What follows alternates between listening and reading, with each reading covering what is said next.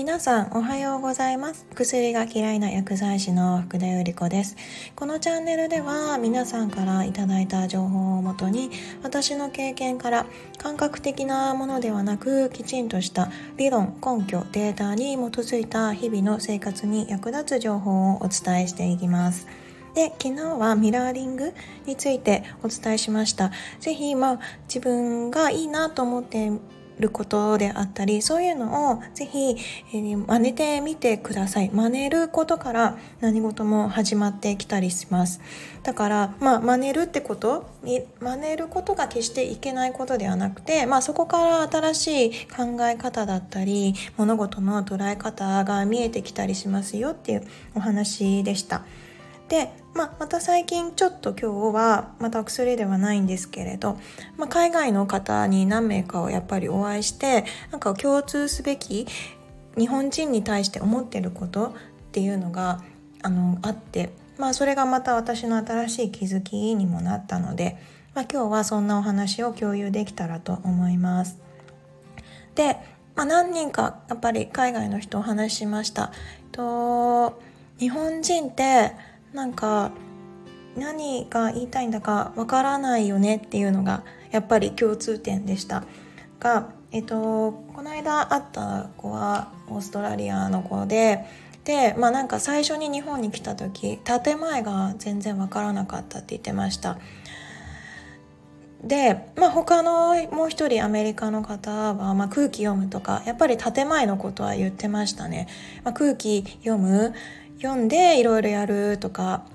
あなんかそれが日本人らしいよねちゃんと言わないよねっていうのがやっぱり言ってましたね。まあ私もやっぱりそう言われたらあ空気読んで何かするとかまあ、建前みたいなのはすごくあって、まあ、それが自分を苦しめる原因だったかなって今思います。今ちゃんと物事をはっきり言うようになったのであのすごく気持ちが楽になりました。嫌なことはいやこれはやりたいとか、えっと、しっかり物事を言える日本人って本当に少ないかなって思っています。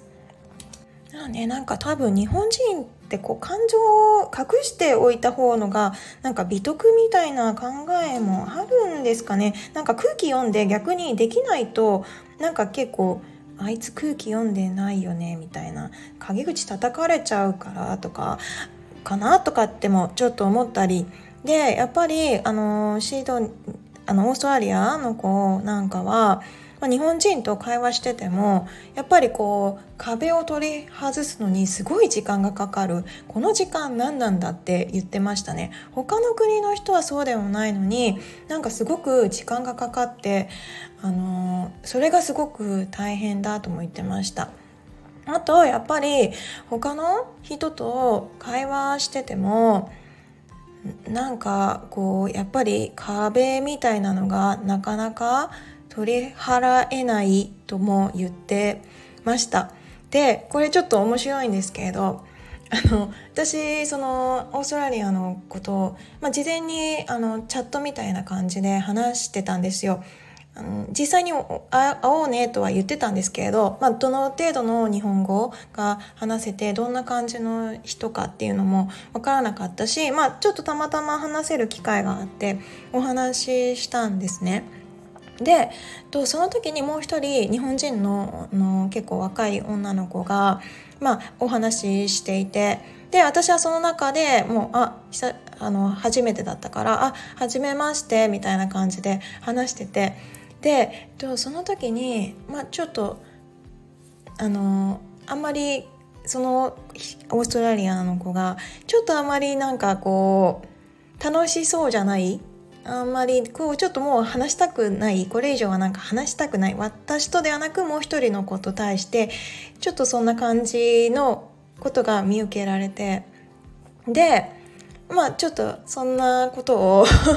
あの会った時に言ったんですね。えそしたら「えなんでえお前はそれが分かったの?」ってすごいびっくりされて「僕そういうの隠すの上手なんだけどな」とかね 言ってていやなんかまあ分かったよみたいな。普通にこう聞いててなんとなくだけどすごい分かったよっつってえそのなんで分かったのかマジで知りたい知りたいみたいな 感じで言われてでもまあやっぱりここで私は空気を読んだり、まあ、なんとなく感じるのが日本人だからなのかまあ、そういうのはすごく感じやすいのかなってすごく思いました。でまあもう一人の子の話も投稿だったりちょっと見てると私ちょっとそういうのが分析するのが好きなんですけれど、まあ、ちょっとやっぱり空気読んでほしいような感じの投稿内容がすごく多いんですね。なんかこれをな疑問形にするんだかまあなん何て言うんですか、まあ、空気読んでこれに対して、まあ、こういう答えが返ってきたらいいなみたいな感じの投稿内容がやっぱり多くって。で、まあ、正直ちょっとどうと返信してたらいいのか私もよくわからないような内容で。でやっぱりそれに対して、まあ、その人も困ってる、まあ、ちょっと何が言いたいんだか正直よくわからないんだよねって、うん、まあまあなんかわからなくはないかな。でまあその子はすごくまだ若い子でした。ねまあ私もそれぐらいの年は、まあ、そういう感じで育ってきたからかまあそういうふうにもし自分が19歳とかもっと若い年齢だったらそうなっちゃってた10代だったらそうなっちゃってたかなってちょっと思いましたねでもなんかそれってあんまり良くないかなって今はすごく思いますこうやっぱりきちんとあなこれは好きでこれは嫌いではっきり物事を言言った方のが、まあ、空気読んでこうやるよりもあこの人はこれが好きだからまあこれをさこれが好きだからこれ誘ってみようかなとか、まあ、好き嫌いがしっかりはっきりしていれば、まあ、何が好きで何が嫌いかが分かっていてでやっぱりこう誘いやすいんじゃないかなと思いました何をするにも。こう日本人の人ってやっぱりこう全部受け身なんですよね。こう誘うってことが、まあ、傷ついたら嫌だからとか、まあ、なんか誘っても嫌来れないとか、まあ、ドタキャンされたら嫌だとか、まあ、私も過去にそうでしたけどあ、まあ、誘って、まあ、傷つきたくないっていうのもあるしこうちゃんと物事をはっきり言ってないいいので何が好きで何が嫌いかがわからないだからこれを誘ったらこう反応してくれるっていうのがちゃんと分か分かんなかったりするのでまあそれで誘いづらいっていう部分もあるのかなとは思います。でまあなんか結構ね私の友達なんかも「あなんか誘ってよ」とかって言いながらもあのー、誘ってくれない子が結構いるんですよ。でまあやっぱりその子も相当受け身ですね受け身体制でしかやらないのであの正直何を考えてるのかよくわからない時も多いしあの全てにおいて受け身なのでやっぱりちょっとうまくこういろんな面においてうまくいってないなっていうのはすごく受け取れました。ですからまあねやっぱりこうきちんと言うきちんと言って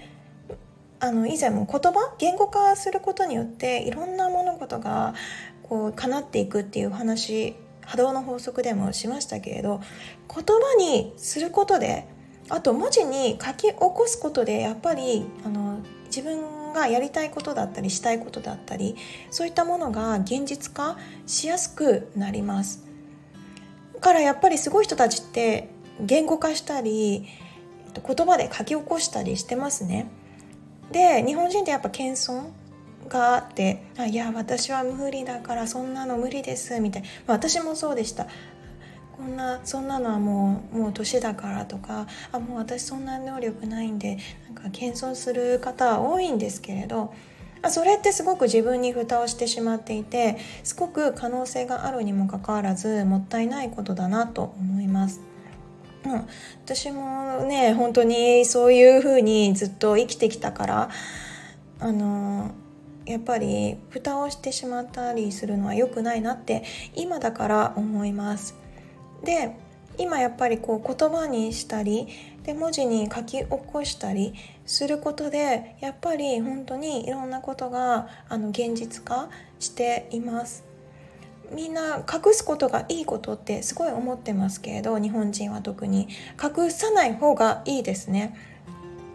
隠してしまうと本当に可能性に蓋をしてしまいます。それがやっぱり現実化起こらない。いつかなんて言って、まあ、私は無理だからって。まあ私も無理って思い込んじゃうとやっぱりいろんなことができなかったりします。